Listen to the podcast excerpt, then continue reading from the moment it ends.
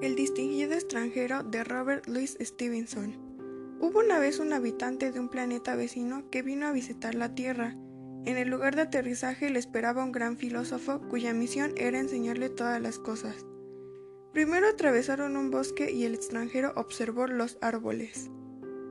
¿Quiénes son estos? preguntó. Solo son vegetales, dijo el filósofo. Están vivos pero no tienen nada interesante. No sé si estoy de acuerdo, dijo el extranjero. Parecen muy educados. ¿Acaso no hablan nunca? Carecen de ese don, dijo el filósofo. Creo que los oigo cantar, dijo el otro. Es solo el viento entre las hojas, dijo el filósofo. Le explicaré la teoría de los vientos. Es realmente interesante. Bueno, dijo el extranjero, pero me gustaría saber en qué están pensando.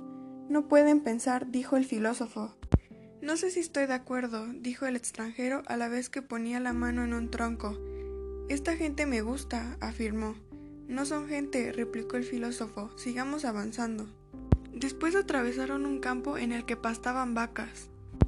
Esta gente es muy sucia, dijo el extranjero. No son gente, dijo el filósofo. Y a continuación le explicó al extranjero lo que era una vaca utilizando un término científico que he olvidado. Me da igual, dijo el extranjero. ¿Por qué no levantan los ojos? Porque son herbívoros, dijo el filósofo. Comer pasto que no es muy nutritivo exige tanta atención que no les queda tiempo para pensar, ni hablar, ni contemplar el paisaje, ni mantenerse limpios. Bueno, dijo el extranjero, es una forma de vivir como otra cualquiera, pero prefiero a la gente de cabeza verde.